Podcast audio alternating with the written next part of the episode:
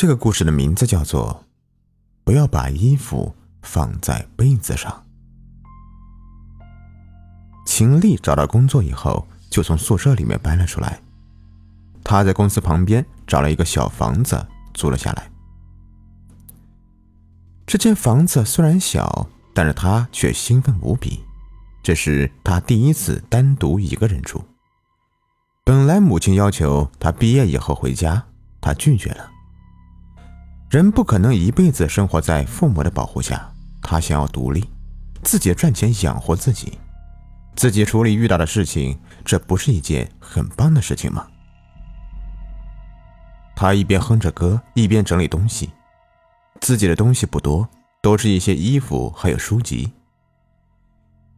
没过多长时间，他就整理完毕，但是他也觉得很累了，简单的洗漱了一下，扑通一声。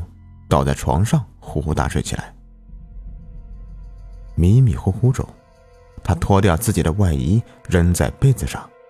现在还是冬天，他的被子不厚，房间的温度有点低，这样可以让他更加的保暖。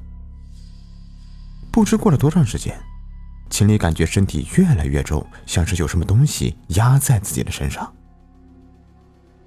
他睡得很迷糊，想伸手去摸被子上压的东西。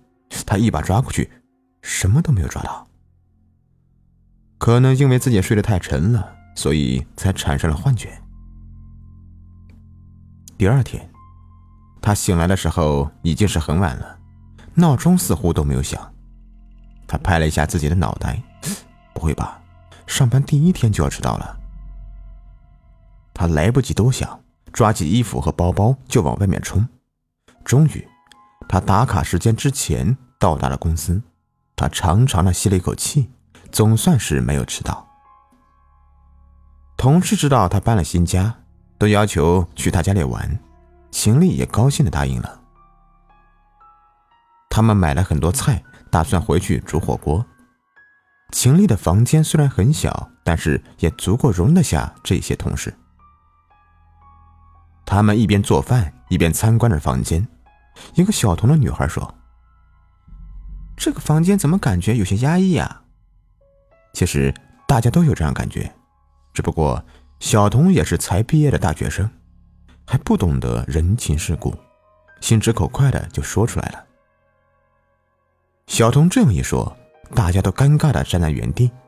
秦丽虽然也有些尴尬，但她还是笑着说：“因为房间比较小，呃，人比较多的原因吧。”火锅快做好了，大家过来坐吧。这一顿饭，大家慢慢的吃着。小童有些后悔自己的鲁莽，也觉得有些委屈。房间给人的感觉是很压抑，不是因为人多，而是因为有什么可怕的东西藏在里面。大家快速的吃了饭，都找借口离开了。小童欲言又止的说：“丽丽姐。”我看你还是快搬家吧，这里好像不干净。秦丽心里很生气，但是她没有表现出来。都是同事，也许别人是一番好意呢。她努力挤出一丝微笑。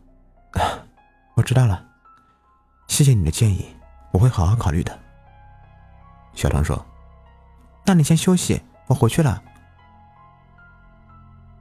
送走了同事。秦丽将房间收拾干净，她把房间的每个角落都仔细的看了一遍，没有发现任何的异样。她心里嘀咕着：“搞什么？太多疑了吧？房子好好的，哪里来的这么多妖魔鬼怪？”洗漱好以后，她就上床睡觉了。睡觉之前，她特别调好了闹钟，明天可不能这样赶着去上班。今天到的时候，刚好碰到了领导，他意味深长的看了自己一眼。自己还在实习期，如果不表现好一点，他很有可能会被刷下去。才搬出来，要是没有了工作，他恐怕连饭都吃不上了。心里叹了一口气，一定要好好表现才行。晚上睡得迷迷糊糊的，秦丽感觉身体异常沉重。一切都像昨天一样，这种感觉让他很是惊恐。如果只是偶然的，他还会感觉是自己的身体原因。接二连三的发生，恐怕事情没有那么简单。他想起小童的话，心里有些害怕，该不会是这个房间里面真的有什么不干净的东西吧？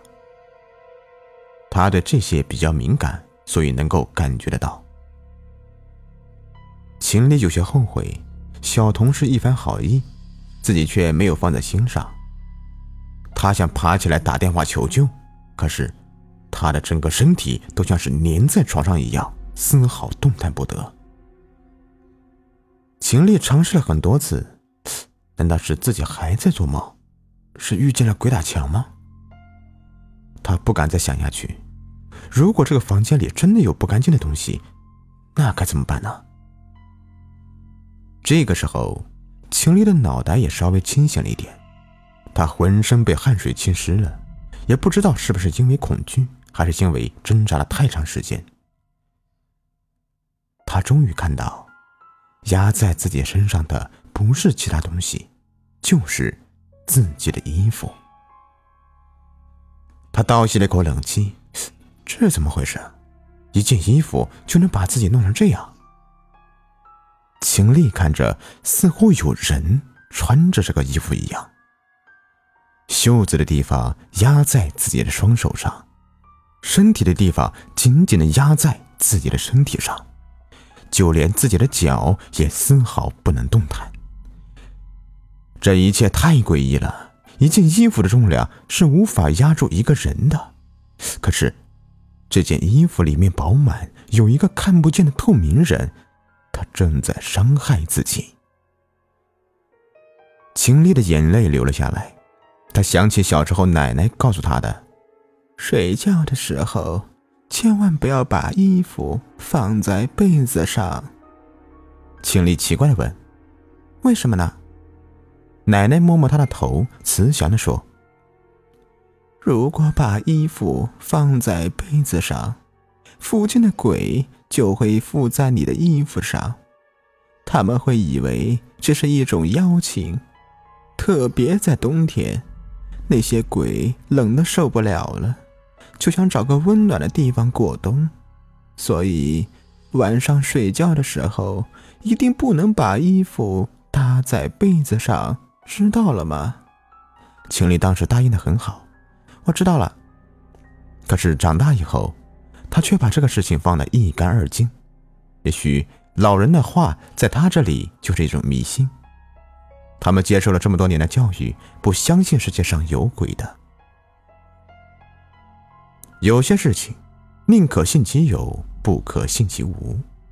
秦丽现在后悔已经来不及了。她看见衣服慢慢的往上爬，越来越靠近自己的脖子。她的眼泪大滴大滴的往外涌，他的心里搜索着：怎么样才能摆脱现在的困境呢？继续这样下去，他离死就不远了。看着衣服就要攀上自己的脖子，秦丽猜想，这件衣服说不定是想掐死自己。他甚至觉得有些可笑，他要被自己的衣服给掐死。